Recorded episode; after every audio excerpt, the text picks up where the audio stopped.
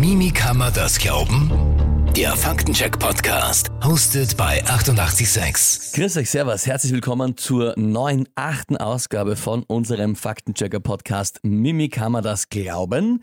Und an meiner Seite natürlich wieder André von Mimikama. Von mir ein herzliches Hallo. Ja, äh, jetzt haben wir nur eine Woche zwischen der letzten Folge und der gehabt. Da gab es eine Skip-Woche quasi, aber wir sind schon wieder da und haben so unfassbar viel schon wieder zu besprechen. Das ist das unter Anführungszeichen Schöne. Eigentlich ist es nicht schön, aber es ist das, was die Realität ist. Uns werden die Themen so schnell nicht ausgehen. Ja, das ist Social Media. Ne? Das Ja. ist wirklich das, was seit Jahren da ist. Dieses unheimlich schnelllebige, aber auch leider unheimlich oberflächliche, was uns immer wieder ja, neue Themen bringt. Jede neue Sau durchs Dorf hetzt. Ne? Das dürfen wir auch nicht vergessen, dass ja bewusst teilweise Themen erschaffen werden. Wir reden da von Phantomdiskussionen oder Ja. von Überschriften Scheißerei oder sowas, wenn wirklich einfach nur oberflächlich Themen immer wieder aufgebauscht werden. Nur leider haben wir jetzt Themen, die nicht aufgebauscht werden müssen, die sind schlechtweg da. und werden aber dann wieder im Kontext von Fake News und Verschwörungstheorien genutzt, worüber wir heute sprechen werden. Unser Big Topic in dieser Folge ist Doppelpunkt Anti-Corona gleich pro Putin. Fragezeichen. Eine sehr schöne Überschrift, äh, wie ich zumindest finde. Äh, bevor wir aber zu unserem Big Topic kommen, haben wir zuerst mal noch, was ich vorlesen wollte zu unserer letzten Folge, wo wir die große Frage gestellt haben, was genau ist eigentlich Journalismus und alle Aspekte dazu abgedeckt haben, die man so innerhalb eines Podcasts abdecken kann. Und da haben wir unter anderem ein Feedback, habe ich auf Twitter bekommen von der Julia, die hat geschrieben, ich wünsche mir, ähnliches würde in den Bildungsplan aufgenommen werden. Also wenn das einmal nicht ein Riesenlob ist, oder? Das hört sich doch echt gut an. Also Ja. gerne. Macht, Danke. macht hier raus Ja. Unterrichtsfolgen, beschallt die Klassenzimmer. Ich glaube, was sie gemeint hat, ist natürlich aber wirklich wichtig, dass man, Ja. weil wir haben versucht in der letzten Folge einfach, dass wir wirklich versuchen einzuordnen, wie geht man mit Medien um, mit unterschiedlichen Medien, mit Headlines und so weiter und so fort und wie sortiert man das ein? Und eigentlich hat Julia vollkommen recht. Natürlich, dass wir da jetzt einen Podcast machen und mir auch viele erzählt haben so, ja, also erwachsene Menschen meine ich, ja, na jetzt, wo man das bei euch so gehört hat, vieles, über das man so nicht nachdenkt, aber natürlich eigentlich klar und in dem Sinne schon richtig. Das sollte man eigentlich als erwachsener Mensch schon lange und oft gehört haben. Und ja, ich verstehe die Forderung, also sowas Medienbildung unter Anführungszeichen wäre natürlich sicher sehr wichtig in den Schulen. Genau, jetzt nicht als eigenes Fach, aber solche Sachen beispielsweise als Projekttage oder immer wieder passend gestreut, akzentuiert gestreut zu wichtigen Themen, ist das absolut richtig. Da stehe ich auch für. Also gerade dieses, diese Projekttageform, ne, da, da haben wir Systeme auch entwickelt, so zum Beispiel ReporterInnen-Workshop, dass man da wirklich an die Schulen geht, dass wir dann zusammen mit Schülerinnen und Schülern so ein, eine Art Schülerzeitung jetzt punktuell einmal erstellen, wo man genau solche Sachen lernt, wo man wirklich genau lernt, wie funktioniert Journalismus, wie funktionieren Informationen und vor allem, wie mache ich in dem Spiel mit, beziehungsweise kann ich sowas auch und das macht Spaß tatsächlich. Und nachdem die meisten von euch jetzt hier mit dir zur Schule draußen sind äh, und jetzt hören, ihr kommt nicht mehr zu den Projekttagen, aber ihr könnt euch die letzte Folge anhören und vor allem auch die Folgen davor eigentlich, weil wir heute mit unserem Big Topic sehr viel aufbauen werden auf viele, was wir schon besprochen haben, was wir schon analysiert haben, werden aber trotzdem schauen, dass wir auch in dieser Folge einfach alles nochmal so weit basismäßig erklären, dass man gleich einsteigen kann und nicht sich erst alle sieben Folgen vorher anhören muss. Zuerst starten wir aber wie immer mit ein paar kleineren unter Anführungszeichen Faktenchecks. Und bevor wir zum Big Topic kommen, da hast du gemeint, es sind natürlich wieder mal ein paar Flüchtlingsneid Geschichten unterwegs, die kursieren oder auch Diffamierungen von den Flüchtlingen. Gibt's unterschiedliches. Äh, besonders kurios war da unter anderem ein Auftritt auch von Dominik Nepp, dem FPÖ-Obmann von der Stadt Wien, der in einem Interview halt eben sich aufgeregt hat darüber, dass halt ja lauter reiche Oligarchen aus der Ukraine jetzt quasi in Innenstadt alles zuparken und äh, dann hat er gemeint, er sieht die auch sitzen am Graben mit einem Rotweinglas. Da war natürlich eine sehr spannende Frage, woran erkennt er im Vorbeigehen äh, am Graben sitzend, dass das Menschen aus der Ukraine sind? Also entweder, weiß nicht, haben die ein Schild auf oder, oder, oder haben sie sich einmal erzählt beim Vorbeigehen? Und ähm, ja, natürlich wieder mal kurios, wie schnell das geht von der anfänglichen, wirklich kann man fast sagen, durchgehenden Solidarität und dann doch fünf Wochen, sechs Wochen später, zack, kommen schon wieder Dinge, die wir alle kennen aus dem Jahr 2016 schon, von der letzten großen Flüchtlingskrise. Aber fangen wir mal an, André, was hast du für genaue Beispiele? Ja, du hast es gerade selber gesagt, das Jahr 2016 hat angerufen und will seine Flüchtlingsfakes zurück. Mhm. Also wir haben wieder die Neiddebatte. Ein, ein sehr stark virales Video, äh, das ja noch gar nicht so lange her ist, vor sieben Tagen, acht Tagen ungefähr war das unterwegs. Da ist ein Mann durch einen Zug, da stand dann bei, das wäre der Zugführer gewesen. Er hat den Zug, die, den Waggon gefilmt, überall waren leere Bierflaschen zu sehen, viel Mist lag herum, am Boden vor der Toilette war eine Riesenpfütze und, und ja, und dann war der Untertitel natürlich, das wäre ein Zug voller Flüchtender gewesen und dass die sich so benehmen würden. Das ist exakt das, was wir 2015 und 16 auch schon gesehen haben, diese Bilder, die irgendetwas gezeigt haben, was gar nicht war, äh, was gar nicht stimmt, denn im Letz letzten Endes war das ein Zug, der verwüstet wurde, mehr oder weniger durch Fußballfans nach einem Fußballspiel. Und hier haben wir wieder genau das gleiche System. Es werden Bilder genommen aus einem fremden Kontext, Videos genommen aus einem fremden Kontext beziehungsweise in einen falschen Kontext gestellt. Das heißt, hier wurde etwas behauptet, was nicht stimmt und dementsprechend wird eine ganze Gruppe diffamiert. So, und da kommt natürlich jetzt wieder dieser Neid auf. Ne? Die kriegen etwas und benehmen sich schlecht. Also das heißt, Flüchtende werden bewusst hingestellt, als würden sie etwas zerstören, als seien sie nicht aus unserem Kulturkreis, als könnten sie sich nicht benehmen. Und das ist natürlich eine Geschichte, die wird immer weiter transportiert. Wir haben ja ein Narrativ wieder hinterlegen, das plausibel wirkt, aber letztendlich nicht stimmt, aber etwas suggerieren soll eben. Und da gibt es so viele spannende Aspekte an der Geschichte, finde ich. Also an genau diesem Beispiel, was du gemacht hast. Ich finde erstens spannend und auch wahrscheinlich sehr ärgerlich für diesen Mann, der das Video aufgenommen hat. Dessen Material plötzlich in eine ganz andere Richtung gedreht und verwendet wird, wo der nichts dafür kann, weil, wie du gesagt hast, er selber sagt in keinem Wort, dass das Flüchtlinge gewesen wären, also wo er es aufnimmt. Das wird dann erst später dazu geschrieben. Und äh, da ist die Frage natürlich eben, also das wird einfach hergenommen und entfremdet quasi. Dann hat man auf der anderen Seite noch dieses, ja, das böse Fremde, wie die sich aufführen, also sprich die fremden Bösen, wie die sich aufführen. Und das waren aber eigentlich unter Anführungszeichen, wenn man es jetzt so bezeichnen will, die eigenen Leute die sich so aufführen, nämlich Fußballfans. Die hat jedes Land äh, überall und die entsprechenden gibt es auch welche. Es gibt sehr viele ganz normale, ist auch wichtig, aber natürlich gibt es da auch welche, die sich im Extrem aufführen. Aber das ist ja wieder so, so eine Umkehr. Nimmst also Bilder von Leuten, die eigentlich aus unter Anführungszeichen, ich sag's wieder, deinem Land, so deine Leute, wenn man so will, ja, wie es gern bezeichnet wird, die sich extrem aufführen und sagst dann, mhm. schaut, was die machen. Und es waren die bösen Fremden. Also das ist auf so vielen Ebenen schon wieder so, äh, wie soll ich sagen, ein bisschen verstörend irgendwie. Ja, diese, diese Ambivalenz, dann ist es ja auf einmal in Ordnung. Wenn es die eigenen Fußballfans mein waren, Gott. dann ist es ja nicht so schlimm. Aber wehe es wären die Flüchtenden äh. gewesen. Das, das, das ist das Spannende, wie von vornherein schon unterschieden wird, wo von vornherein schon gesagt wird, dass eine Dankbarkeitsschiene zu fahren ist. Und da kommen wir auf das zurück, was du anfangs gesagt hast.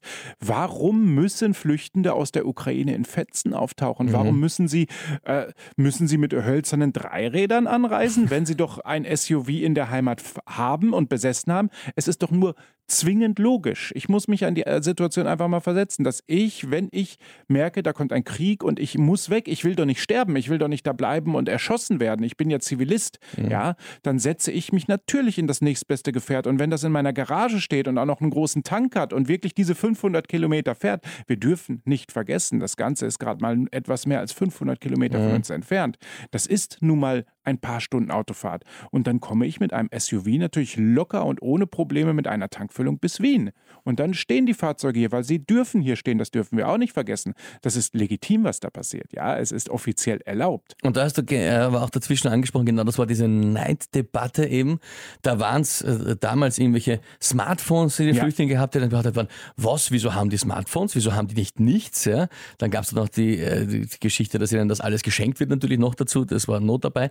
Aber in dem Fall ist es jetzt so, dass ja teilweise nicht nur SUVs, sondern auch ein paar teure Autos da stehen mit ukrainischem Kennzeichen. Und dann ist es jetzt natürlich schön zu sagen, quasi, ja, da schaut's mal. Die sind angebliche Flüchtlinge, haben aber größere, schönere, bessere Autos als ihr. Und damit spiele ich natürlich wieder auf diesen Basisemotionen, dieser ja. Neid und was, der hat mehr als ich, aber unter Anführungszeichen soll jetzt Flüchtling sein.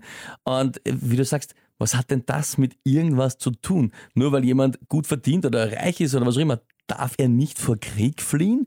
Also hätten die jetzt quasi aus ihrer Reich, aus Reichtumsgründen heraus einfach sagen sollen, gut, na, ich habe so viel Geld, ich sterbe jetzt da und warte, bis, bis meine, mein Haus zerbombt wird. Macht überhaupt keinen Sinn. Ja, das ist einfach absurd. Aber da werden niedere Instinkte letztendlich mhm. angesprochen. Und darum geht es wieder, die Menschen politisch zu wecken, sich auf die Seite zu holen und damit auch zu spielen. Oder halt letztendlich auch einfach nur Schlagzeilen und Aufmerksamkeit äh, zu erreichen. Das ist natürlich auch, dürfen wir nicht vergessen. Negativschlagzeilen ist natürlich besseres Marketing als gar kein Marketing. Das wissen viele und das wissen auch Politiker einiger Parteien, die bewusst immer wieder die Grenzen des Sagbaren verschieben, um bewusst immer wieder sich selbst zu inszenieren. Und da sind wir beim Medienproblem, äh, dass Medien da immer wieder gerne drauf reinspringen. Das hatten wir ja letzte Woche schon, dass es da auch um Schlagzeilen geht. Und wenn jetzt natürlich ein Politikerin, Politiker oder vielleicht eine Herausgeberin kommt und wirklich so einen Satz von sich lässt, springen alle drauf. Ich weiß, dass ich selber privat da auch drauf aufgesprungen bin und wir haben sogar eine Kolumne veröffentlicht, die das beinhaltet. Natürlich ist es moralisch sehr fragwürdig, sich darüber so zu äußern, aber auf der anderen Seite kriegt man eine Aufmerksamkeit, die man auch will. Und das ist ein Problem. Ich ähm, war lustigerweise in genau dem gleichen Zwiespalt, den du gerade ansprichst, weil wir haben dann auch bei 886 bei uns im äh, Zeitungstag in der Früh drüber gesprochen, größer über die Aussage zum Beispiel vom Herrn Nepp und ich habe mir auch vorher überlegt, naja, mache ich es damit nicht größer, unter Anführungszeichen, gebe ich ihm nicht mehr Breite. Auf der anderen Seite, ich weiß nicht, wahrscheinlich was bei euch genauso zu sagen, aber dennoch halt die Einordnung ist einfach genau. wichtig und ein bisschen, dass man sagt, okay, wenn es schon da ist und man kann nicht verhindern, dass es über Social Media geteilt wird, dann ist es halt auch gut, wenn dann eine gewisse neutrale Einordnung stattfindet und ein bisschen in den Kontext drücken. Aber ja, natürlich, du hast vollkommen recht. Also klar, auch die Medien spielen halt mit, indem sie es ja. wiedergeben, auch wenn sie es zwar dann einordnen oder auch kritisieren teilweise in Kolumnen, aber klar, man macht es groß, ist, ist klar und natürlich ein Teil des Zweckes. Aber wir sind jetzt sehr schön, glaube ich, schon zu unserem Big Topic gekommen, weil sie das sehr schön überleitet und schon die ersten Ansätze hat. Nämlich ein bisschen so pro-russisch auf der einen Seite und vor allem auch, wer springt denn auf solche Aussagen ganz besonders schnell an? Und da haben wir jetzt unser Big Topic Anti-Corona gleich pro-Putin. Fragezeichen. Das ist etwas, das schon recht schnell unter Anführungszeichen beobachtet worden ist, aber natürlich am Anfang einmal leinhaft. Da war einfach nur so der Eindruck, den man als Laie gehabt hat, wenn man so durchschaut, Social Media und gewisse Seiten, dass das sehr schnell gewechselt ist von diversen Leuten oder auch Seiten, die einfach jetzt zwei Jahre lang die krudesten Theorien und auch Behauptungen über Corona, über Covid-19, Verschwörungstheorien und so weiter gepostet haben, recht schnell übergegangen sind zu Verschwörungstheorien über den Ukraine-Konflikt oder auch die einfach die Narrative von Russland relativ ungefiltert übernommen haben. Das war aber noch, wie gesagt, einfach nur mal eine Beobachtung, ein Gefühl. Aber jetzt habt ihr von Mimikama gemeinsam mit einigen anderen dazu eine sehr, sehr groß angelegte Arbeit und Analyse aufgesetzt. Genau, wir haben in den letzten zwei Wochen in unserem europäischen Netzwerk EDMO, das heißt, das sind alles Faktenprüferinnen und Faktenprüfer aus den einzelnen Ländern, wirklich genau hingeschaut, wie äh, Influencer und Multiplikatoren arbeiten, die im, Vorher, im Vorfeld schon sehr, sehr bekannt und berühmt in der Covid-Leugnung waren letztendlich. Das heißt, wir haben erstmal noch nicht geschaut auf die Konsumentinnen und Konsumenten dieser Falschmeldung, sondern auf die Influencer, auf diese Multiplikatoren. Und da war es sehr spannend zu sehen, dass sei es Telegram-Kanäle, sei es Alternative, Medienseiten wirklich durchgehend ein Pro-Putin-Bild gezeichnet haben. Also sehr stark Falschmeldungen über die Ukraine verbreitet haben, aber auch typische Propaganda von Seiten Russlands übernommen haben und auch weitererzählt haben. Und das haben im Grunde genommen die Kolleginnen und Kollegen aus Spanien angefangen, vor drei Wochen schon, die wirklich gesagt haben, okay, wir schauen uns jetzt die Corona-Leugner-Kanäle auf Telegram mal an und schauen, wie die sich zum Krieg äußern.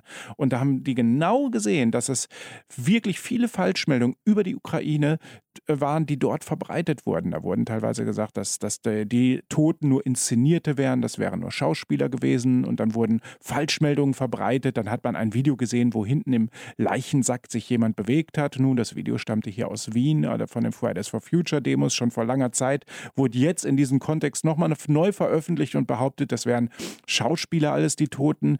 Das sind halt Sachen, die wurden international in diesen Gruppen verbreitet, um wirklich ja eine Inszenierung des Krieges seitens seitens der Ukraine zu zeichnen und Russland eben nicht mehr als Aggressor hinzustellen, sondern tatsächlich nur als die Partei, die dort eingreift, als also ein spezieller Eingriff nur ist. Das ist das eine. Und diese Gruppen, da wurde wirklich genau geschaut, wie groß sind diese Gruppen, was haben die vorher verbreitet und die waren tatsächlich vorher anti-Covid eingestellt. Also die haben die Krankheit, äh, die haben das Coronavirus verleugnet, die Maßnahmen verleugnet, haben halt gesagt, der Covid-19 würde nicht existieren oder wäre eine Verschwörungstheorie. Und diese Multiplikatoren sind definitiv jetzt pro Putin. Und dann haben wir in unserem Netzwerk gesagt, okay, wir schauen jetzt wirklich bei uns, jeder im eigenen Land, beziehungsweise die Ressourcen, die wir haben und was wir beobachten können, ob das wirklich so ist. Und es konnte tatsächlich fast durchgehend bei den Multiplikatoren genau das gesehen werden. Es gab jedoch, und das ist das Spannende, kleine Abweichungen. Beispielsweise haben die Kolleginnen und Kollegen vom Korrektiv gesehen, dass Boris Reitschuster, der durchgehend in der Berichterstattung zu Covid-19 und Coronavirus anti eingestellt war, jetzt auch auf einmal sagte, Putin ist der Aggressor, also er ist nicht pro Putin eingestellt. Das heißt, wir haben ja, eine Lage, die natürlich pro Putin ist, mit kleinen Ausnahmen tatsächlich. Und da können wir gleich nochmal drauf äh, eingehen, wenn es darum geht, wer sind die Menschen, die das konsumieren. Aber was du sehr spannend gerade erwähnt hast, ähm, vieles dabei, aber der eine Aspekt, den möchte ich nochmal kurz hervorkehren und äh, vielleicht aufmerksame Hörer äh, des Podcasts werden es vielleicht auch bemerkt haben. Die Geschichte mit diesen Leichensäcken, die da als Video äh, veröffentlicht worden ist. Und das, das stammte aus Wien von einem Klimaprotest. Genau. Darüber haben wir schon mal gesprochen. Vor ein paar Folgen war das. Genau. Und zwar nämlich, weil genau dieses Video vor einem, ich glaube, Dreivierteljahr, ja, ich kann mich nicht genau erinnern, aber schon länger her, auch verwendet worden ist, um unter Anführungszeichen zu beweisen, dass die Corona-Toten eine Lüge wären. Genau, wir haben ein und dasselbe Video, was dreimal verwendet wurde. Einmal in der wahren Berichterstattung, nämlich im Umfeld, im Kontext of Fridays for Future, den Klimademos. Dann bereits schon als Fake in dem gesagt wurde, schaut mal, die ganzen Corona-Toten sind keine Toten, die leben ja in den Säcken. Und jetzt ein drittes Mal, schaut mal, der Krieg ist gar nicht echt, die Toten sind nicht echt, die leben ja in den Säcken. Das heißt, wir sehen auch hier wieder, dass die Inszenierung an sich der Falschmeldung super einfach ist. Wir haben weiterhin nicht diese schweren Deepfakes oder sonst was, sondern wir haben weiterhin diese billigen, aber dafür extrem vielen Falschmeldungen, die immer wieder wiederholt werden. Das heißt, auch Narrative werden immer wieder wiederholt, die halt nadelstichartig wirken und bewirken, dass wir im Kopf halt ganz langsam, aber schleichend dieses Bild übernehmen und in unserem Kopf wir am Ende wirklich glauben, ja, das ist so, das ist alles Inszenierung, das ist alles Fake und wir werden sowieso belogen. Und das Schlimmste am Ende, wem kann man denn jetzt noch glauben? Und da schließen wir wieder nahtlos an an das, was wir letzte Woche gesagt haben, dass bewusst auch ein Bild erzeugt wird einer Lügenpresse mit diesen vielen kleinen Falschmeldungen. Und das Spannende ist aber natürlich, dass unter Anführungszeichen, wenn diese Dinge schon einmal verwendet worden sind. Man müsste ja dann meinen wahrscheinlich, dass einige sagen, na gut, das ist aber immer das Gleiche, was behauptet wird. Also theoretisch könnte man ja annehmen im ersten Schluss einmal, dass das irgendwann unglaubwürdig wird. Also im Sinne von, naja, also jetzt ist zum fünften Mal die Schauspielergeschichte, aber Offenbar ist ja genau das Gegenteil der genau. Fall. Also es verstärken sich unter Anführungszeichen Narrative, die immer und immer wieder fast eins zu eins oder in dem Fall sogar eins zu eins wiederholt werden. Ja, hier wird ja mehrgleisig gefahren. Einmal, A, viele Menschen vergessen die Bilder, die sie da gesehen haben oder die Videos, sondern kennen nur die Geschichte. Das heißt, die Geschichte wiederholt sich für sie und sie sehen sich bestätigt. Dass das ein und dasselbe Video ist, das merken viele gar nicht. Vielleicht wird manchmal ein Bildausschnitt auch vergrößert, sodass es ein bisschen verfremdet ist. Oder man könnte so, ja, oder ja. einfach nur spiegeln oder sonst was, haben wir alles schon erlebt. Mhm. Und am Ende sieht man sich bestätigt, weil, ach guck mal, bei Covid war das schon so und jetzt ist es auch, dass ein und derselbe Fake einfach nur ganz billig wiederholt wurde. Das merken viele gar nicht. Das ist das eine. Das andere ist, dadurch, dass bewusst vielleicht dass das gleiche Video genommen wird, wird auch gezeigt, guck mal, in den Medien tauchen immer dieselben Bilder auf, die belügen euch ja. Ne? Also das ist die zweite Schiene, dass eine Lügenpresse konstruiert wird. Das haben wir sehr häufig, das haben wir auch wirklich häufig beobachten können, dass behauptet wurde, ein und dieselben Bilder wurden von den Medien absichtlich genutzt, was ja gar nicht stimmte. Die wurden nie genutzt beispielsweise beispielsweise oder wurden einmal in dem wahren Kontext genutzt und tauchen jetzt in dem falschen Kontext auf. Und dementsprechend wird das untergejubelt, diese Falschmeldung, also als ob es so wäre. Das ist auch etwas, was bewusst häufig auftaucht und auch in diesem äh, Kontext durchaus auftauchen kann oder, oder ein, ein Antrieb sein kann. Hm. Es ist äh, natürlich auch eben schwierig, es ist ja nicht nur, dass jetzt quasi die äh, Leichen Schauspieler werden oder andere Dinge. Es ist ja auch eine Mischung, nämlich auf der einen Seite sind es Verschwörungstheorien, die irgendwo im Netz auftauchen. Auf der anderen Seite gibt es ja aber auch, muss man so sagen, komplette Falschbehauptungen Ja. und auch das kann man so sagen, weil es nachgewiesen ist, Lügen, die von offizieller russischer Seite behauptet werden und dann entsprechend gestreut werden in Netzwerken. Genau, und da sind natürlich diese A-alternativen Medien sehr dankbar und empfänglich für, aber auch diese Telegram-Kanäle letztendlich, die sich in ihrer Position bestätigt sehen, also auch den Bestätigungsfehler Fehler wieder eingehen und wirklich das übernehmen und auch wirklich genauso multiplizieren letztendlich. Wir dürfen nicht vergessen, wenn das ein Telegram-Kanal ist, der in Zeiten der Corona-Pandemie riesengroß geworden ist und jetzt auf einmal die russische Propaganda übernimmt, streut der die natürlich wieder um ein Vielfaches. Und das ist natürlich extrem gefährlich. Also diese Multiplikatoren sind also wichtige Spieler in dem Netzwerk letztendlich. Und es fügt sich auch gut zusammen. Also das fügt sich einfach nahtlos ineinander über, plus es übernehmen dieselben Seiten, denen man ja schon vertraut, aus der Corona-Pandemie heraus. Also sprich, na, die haben mir schon unter Anführungszeichen die Wahrheit während Corona gezeigt und verraten. Und jetzt verraten sie mir weiterhin die Wahrheit. Das heißt, ich kann das dann einfach gut dort einfügen in das Bild, na, wir haben die echte Wahrheit, während die Medien was ganz was anderes berichten. Und deswegen ist wahrscheinlich auch dieser Übergang so einfach, dass ich weiterhin dem glaube. Genau, und das ist das, was halt gerade passiert. Und das haben wir europäisch weit beobachten können, muss man ganz klar sagen, dass diese Netzwerke aktiv sind. Und jetzt aber möchte ich mal ganz, ganz langsam zur Konsumentenseite übergehen. Und da zeigt sich ein ganz spannendes Bild, auch in Bezug darauf, wie derzeit die Corona-Demos aussehen, nämlich dass die verschwindend klein werden. Und jetzt kommt es natürlich dazu, dass eben nicht alle Menschen, die das lesen und hören, die Propaganda übernehmen und dass die Kanäle dementsprechend auch nicht mehr ganz so glaubwürdig sind. Wir haben also diesen Effekt, dass die Betroffenheitslage schwindet. Bei Corona waren wir alle betroffen, bei diesen Kriegsphasen waren wir nicht so betroffen und übernehmen nicht sofort alles. Das ist das eine und das ist das ganz Wichtige. Wir sehen, dass, dass die Geschichten nicht überall ankommen und dass die Anhängerschaft dieser Gruppen eben untereinander ein wenig zerstritten sind und nicht wissen, wem sie da jetzt anhängen sollen oder was sie glauben sollen und dementsprechend die Geschichten nicht mittragen. Was wir sehen, natürlich, dass innerhalb dieser Gruppen wesentlich mehr Pro-Putin-Inhalte auch bei den Konsumentinnen und Konsumenten vorhanden sind, ja, aber halt nicht durchgehend. Wir haben also nicht dieses durchgehende Bild wie bei der Corona-Leugnung, dass da wesentlich stärker der Inhalt übernommen wurde. Das müssen wir wirklich ganz deutlich hier anmerken, dass das eben nicht so stark ankommt. Und das ist ein ganz wichtiger Punkt. Also ich erinnere mich auch noch an ein paar der Corona-Demos, die ungefähr ein, zwei Wochen nach Ausbruch des Krieges waren in äh, Wien, in der Hauptstadt in Österreich, dass da dann eben plötzlich aufgetaucht ist, dass da prorussische Kundgebungen waren, Ja. Reden waren, auch Fahnen waren, Abzeichen waren. Und sehr schnell ist dann auf den sozialen Medien das Bild geteilt worden, dass das alles eins zu eins und in gleichem Ausmaß wie bei Corona-Demos auch so war, dass plötzlich alle, die Corona geleugnet haben, jetzt auch pro Putin sind und äh, der Ukraine nicht zusprechen, eben, dass sie da angegriffen worden Ja. sind und so weiter und so fort. Aber dem ist also nicht so. Genau, wir müssen hier tatsächlich unterscheiden zwischen den Multiplikatoren und den Konsumentinnen und Konsumenten. Und da können wir wirklich ganz klar sagen, die Multiplikatoren übernehmen größtenteils die Pro-Putin-Rolle, die Konsumentinnen und Konsumenten eben nicht, aber im Anteil höher als bei denen, die eben nicht alternative Medien konsumieren. Das ist ganz klar. Es ist auch spannend, es tauchen auch ganz andere alte Bekannte in diesem Bereich wieder auf von Verschwörungstheorien, dass jetzt in dem Bereich äh, der, der Great Reset auf einmal wieder angesprochen wird. Das ist eine Verschwörungstheorie, die wir schon 2015 und 16 ganz stark hatten, dass die Flüchtenden halt nur nach Europa kommen, um uns, um unsere Kultur austauschen zu wollen oder das wäre ein globaler Plan, dass wir in Europa ausgetauscht werden. Das war natürlich während der Corona-Pandemie auch eine Verschwörungstheorie, die war immer da, mal mehr oder weniger stark ausgeprägt, die jetzt aber wieder stärker kolportiert wird, weil eben wieder Fremde kommen. Ob die jetzt bleiben oder nicht bleiben, das kann man jetzt zu diesem Zeitpunkt nicht sehen. Also äh, natürlich wollen die wieder nach Hause, wenn der Krieg vorbei ist. Das ist logisch. Jeder möchte irgendwo in seine Heimat zurück.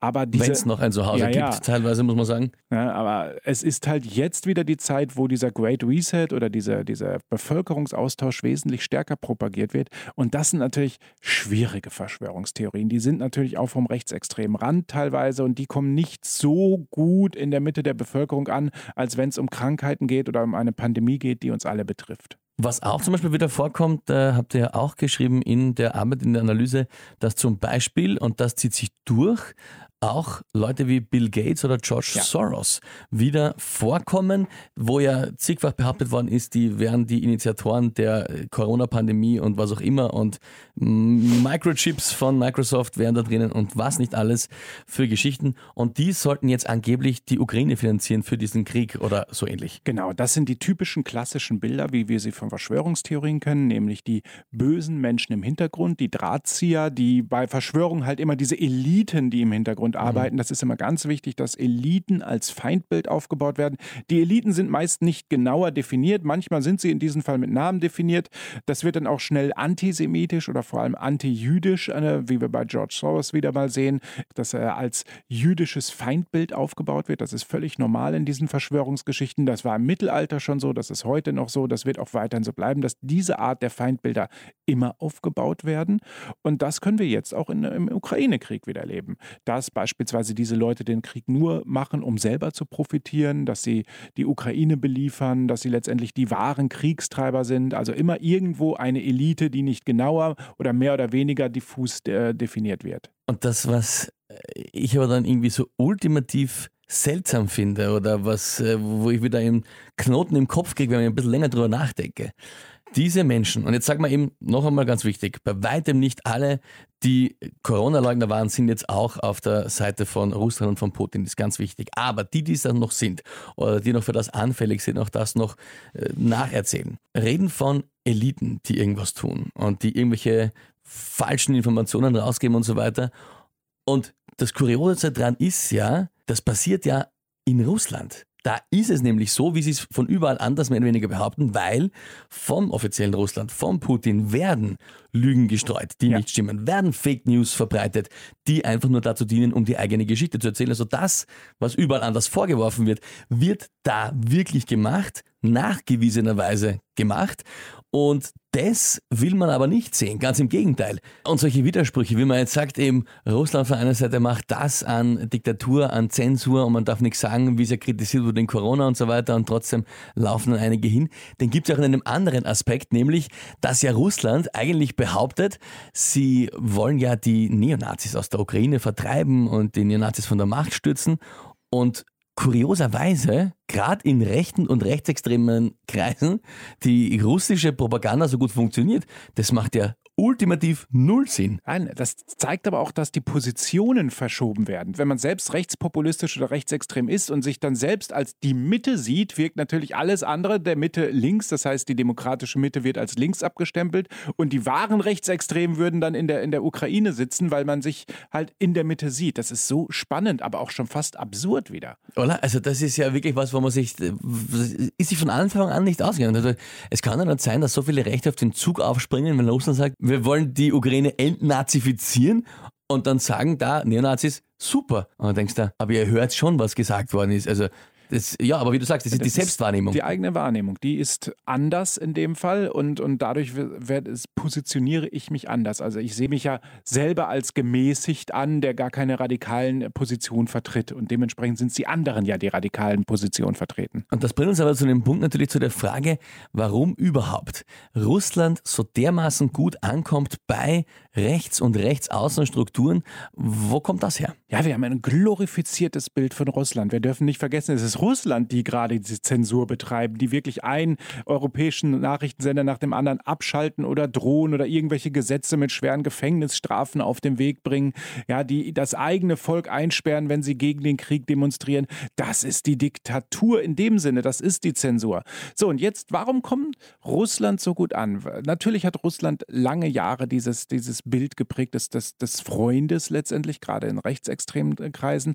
Aber wir haben natürlich auch ein anderes Narrativ, nämlich das des reinen Staates noch, des sauberen, noch nicht durch fremde Einflüsse durchtränkt, des durchtränkten Volkes. Also ein, ein weißes, hellhäutiges, kaukasisches Volk, äh, helle Haare, also ohne irgendwie Durchmischung oder sonst irgendwas. Das ist das Narrativ, was dahinter steckt. Ein, ein auch bäuerlich geprägtes, also landwirtschaftlich geprägtes Volk Also das sind alles so diese Narrative, die in rechtsextremen Kreisen natürlich gut ankommen. Das dürfen wir nicht vergessen. Und natürlich ein, ein Herrscher, der dafür sorgt, dass das so bleibt, der sein eigenes Volk schützt sozusagen. Das sind die Geschichten, die erzählt werden und die natürlich extrem attraktiv gerade in rechtsextremen Theorien äh, wirken. Und da muss man auch sagen, gab es auch einige Analysen dazu in den letzten Wochen, Monaten, dass eben auch über die letzten Jahre hinweg Russland ja und auch die Partei von Putin einfach europäische Netzwerke von rechten Parteien, auch im EU-Parlament teilweise gut finanziert hat, ja. da eben gute Kontakte gepflegt hat, dass dann eben auch diese Parteien immer ein sehr freundliches Bild von Russland bei ihren Anhängern gepflegt und kolportiert hat. Wir erinnern uns auch an einen, also erinnern, solange ich es noch nicht her, einen Freundschaftsvertrag von zum Beispiel der FPÖ mit der Partei von Putin, angeblich da jetzt beendet, wo man sagen muss, wird nur auslaufen gelassen. Aber ja, also auch diese Dinge sind, wie du es gesagt hast, ja doch aufgebaut worden. Genau, über, über Jahre. Jahre. Genau. Ja, wunderbar, dass wir es gleichzeitig gesagt haben, weil es einfach so ist. Über Jahre wurde dieses Bild geprägt und ich selbst sehe das Jahr 2014 als einen ganz wichtigen Punkt auf Social Media an. Das ist das Jahr, in dem Social Media politisch wurde.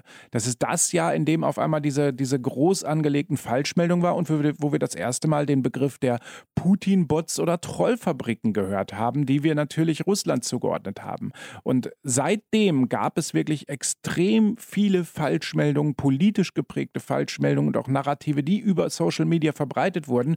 Und vor allem die Rechtspopulisten sind erstarkt auf Social Media und haben bewusst Social Media genutzt. Also für mich ist 2014 ein ganz einschneidendes Jahr und seitdem wirklich wurde bewusst auch diese gesamten Bilder einfach geprägt und über Social Media ganz einfach in unsere Haushalte gebracht. Wir dürfen nicht vergessen, Social Media haben wir da genutzt, wo wir Lust hatten oder auch an unseren intimsten Orten vorm Schlafengehen nochmal schnell am Handy geguckt. Das, wir haben noch nie so privat Informationen zugelassen wie auf Social Media, ganz klar. Und du hast jetzt gerade angesprochen jetzt, das ist nämlich auch extrem wichtig, auch in der Analyse wird das wieder erwähnt, aber das ist ein großer Faktor, nämlich das ist eine Art von Nebenschauplatz, aber ein wichtiger Aspekt eines solchen Krieges, wie er jetzt gerade geführt wird, nämlich eben auch Social Media, wo gerade Russland auch sehr viele, wie du gesagt hast, Putin-Bots oder mhm. einfach auch Accounts, die erstellt werden und dann plötzlich immer und immer wieder bestimmte Dinge unter Sachen kommentieren oder behaupten ja. oder teilen und damit dann einen Effekt erzeugen, als würden immer mehr Leute das so sehen, wie man halt will, dass es gesehen wird oder erzählt wird. Genau, da mache ich jetzt mal ganz dreckig Eigenwerbung. Ich habe vor über einem Jahr schon ein Buch rausgebracht, in dem ich tatsächlich diese Strategien auch beschrieben habe. Und da spreche ich von einer sogenannten hybriden Kriegsführung. Mhm. Hybride Kriegsführung bedeutet in diesem Fall, dass ich bewusst Medien, in diesem Fall natürlich Social Media nutze, um ein mir freundliches Bild, also mir gegenüber freundliches Bild aufzubauen, meine Feinde natürlich ein negatives Bild aufzubauen. Und ich versuche, meine potenziellen Feinde oder, oder oder Staaten, die neutral mir gegenüberstehen, halt innerlich so ein bisschen zum, äh, zu rütteln und ein bisschen zu stören. Das heißt, ich versuche, dass sie nicht weiter vorankommen in ihrem infrastrukturellen Aufbau beispielsweise. Haben wir gesehen bei den ganzen 5G-Fakes. Das heißt, es wurde bewusst gesagt, 5G ist schlecht, macht krank oder sonst irgendwas.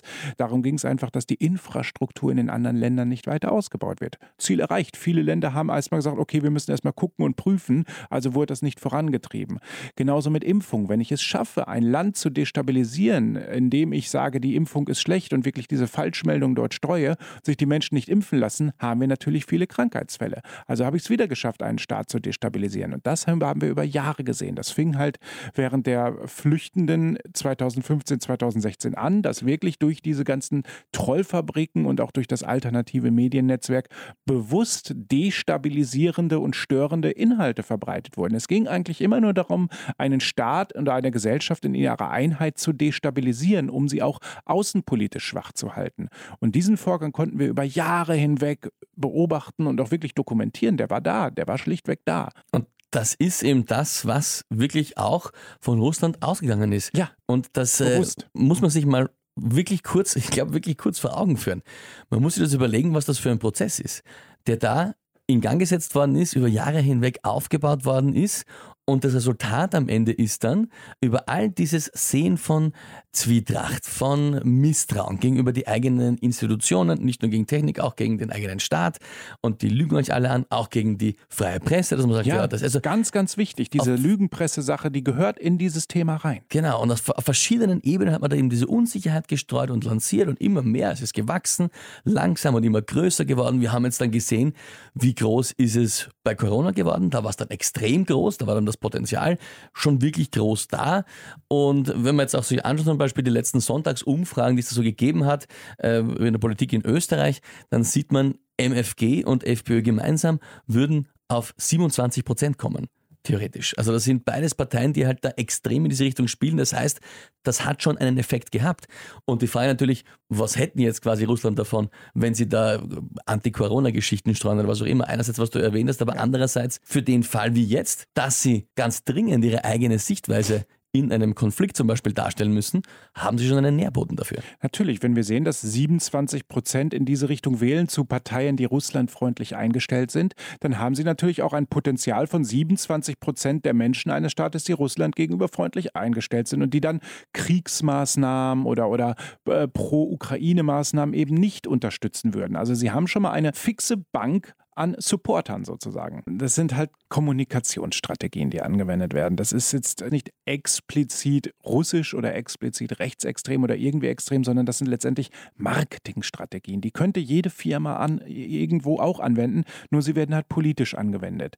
Ne, das ist so, als wenn ich mir im Fernsehen Werbung anschaue. Werbung transportiert mir auch Bilder. Dann, äh, ich, sehe, ich sehe eine Werbung, da, äh, da scheint die Sonne, da läuft eine Familie, Vater, Mutter, Kind entlang, alles toll, heile Welt, hurra, und dann kommt das Produkt. Also assoziiere ich das Produkt mit heiler Welt und ich will diese heile Welt ja auch haben. Das sind Marketingstrategien und die setze ich auf Social Media natürlich auch um zu meinen Gunsten. Und da waren natürlich klar diese pro-russischen Agitateure seit Jahren schon vorneweg. Auch rechtspopulistische Parteien haben das seit Jahren wesentlich besser gemacht als alle anderen Parteien, muss man sagen. Bis die Parteien der Mitte oder andere Parteien bemerkt haben, was für ein Potenzial auf Social Media steckt, ist der Zug schon längst abgefahren gewesen, muss man dazu sagen.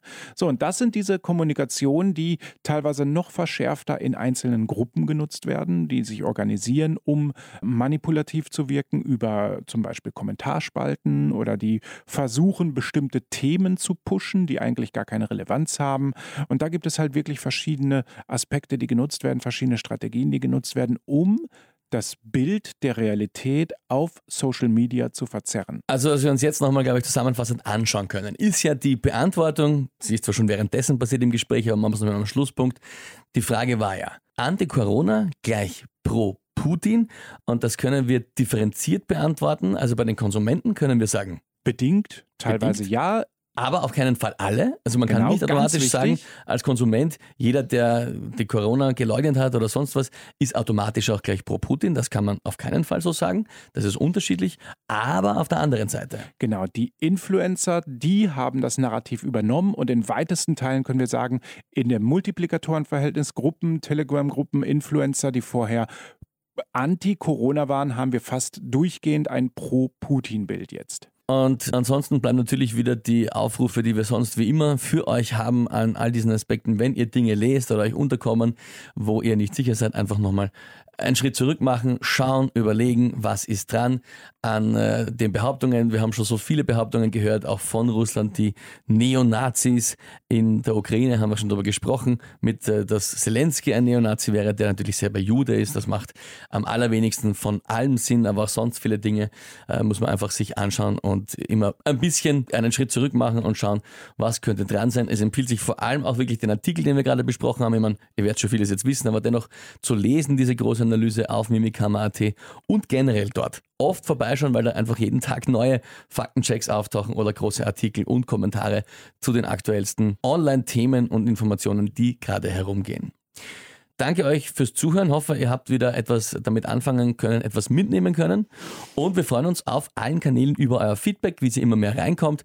Kann man natürlich überall hören, wo auch immer ihr das jetzt hört. Vielleicht auf einer Plattform, wo ihr sagt, ah, da bin ich nicht so oft. Diesen Podcast gibt es natürlich überall, auch wo es Podcasts gibt.